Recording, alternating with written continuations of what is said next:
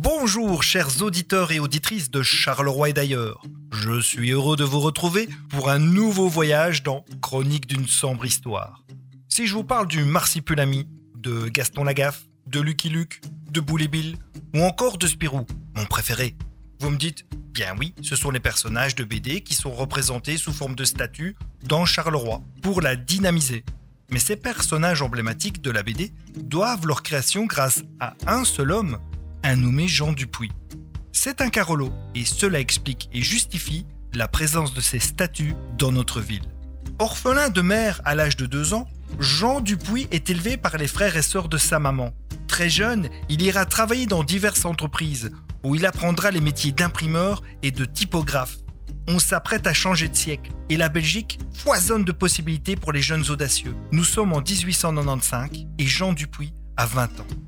Il est alors employé aux établissements Winstraten et découvre au hasard de ses lectures la petite annonce suivante. Un imprimeur de Goulon offre un petit matériel d'imprimerie pour 300 francs. Sans prendre le temps d'hésiter, Jean Dupuis l'achète et se la fait livrer à Marcinelle, dans la maison familiale située route de Philippeville. Nous sommes en 1898 et c'est le début de ce qui deviendra les éditions Dupuis. Les débuts ne sont pas faciles.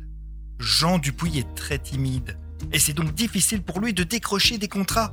Les commandes viendront pourtant, au point qu'en 1904, la maison familiale devient trop petite pour le projet de Jean Dupuis. Il achète alors un grand terrain à la rue d'Estrée, toujours à Marcinelle. Il y fait construire un atelier ainsi qu'une habitation. Dès 1911, la rue d'Estrée devient l'adresse officielle de l'imprimerie Dupuis. 1914 est une année tragique pour Dupuis.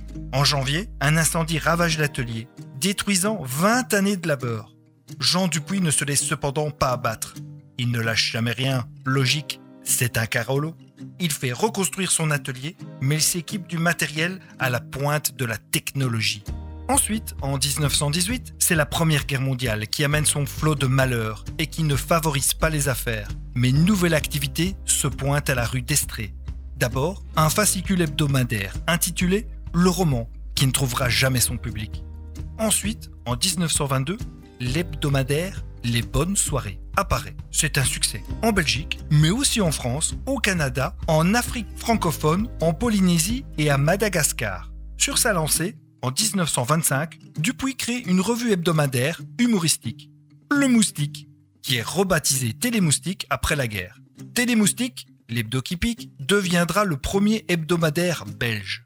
En 1937, les affaires sont florissantes et Jean Dupuis charge ses enfants, Paul et Charles, de créer un hebdomadaire pour la jeunesse. Ce sera le journal de Spirou. Pour animer le journal Spirou, il engage quelques-uns des meilleurs dessinateurs du moment, tels que le Namurois J.G., Joseph Gillin et le breton Rob Vell.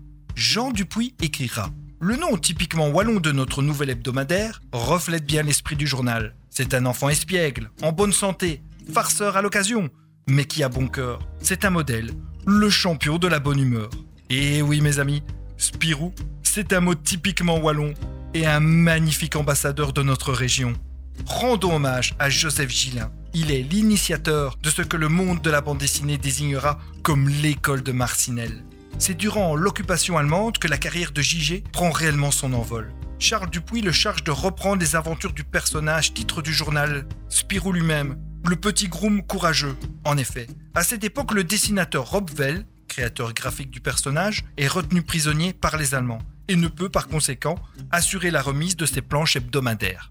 Deux ans après la fin de la guerre, Dupuis rachète les droits d'exploitation du personnage de Spirou à Robvel. Le personnage n'appartient désormais plus à son créateur, mais au journal.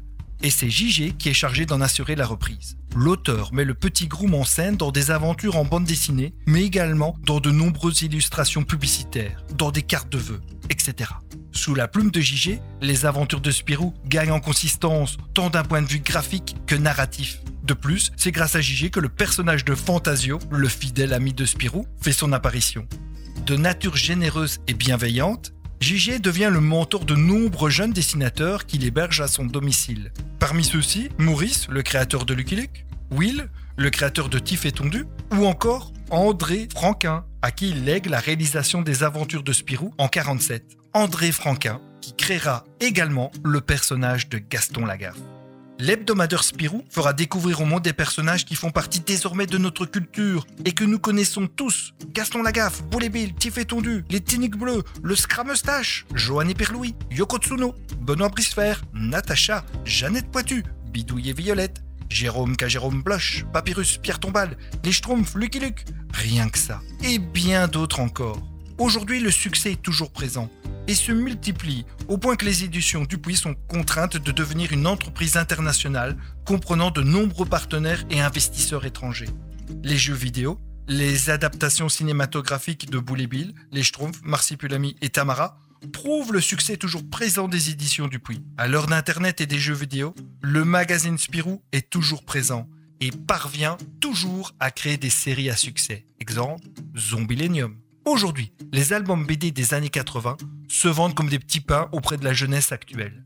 D'ailleurs, le 22e tome des aventures de Gaston Lagaffe paraîtra le 22 novembre prochain.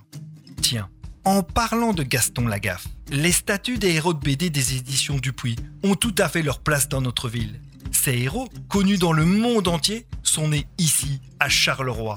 Nous devrions tous être fiers et honorés de ces statues et les respecter. Donc toi, qui t'amuses à les dégrader, passe ton chemin. Ne détruis pas notre beau patrimoine. La semaine prochaine, nous restons dans le monde de l'art pour découvrir le lien particulier entre Charleroi et le peintre René Magritte. Rien que ça. Je vous embrasse et soyons fiers toujours d'être Carolo.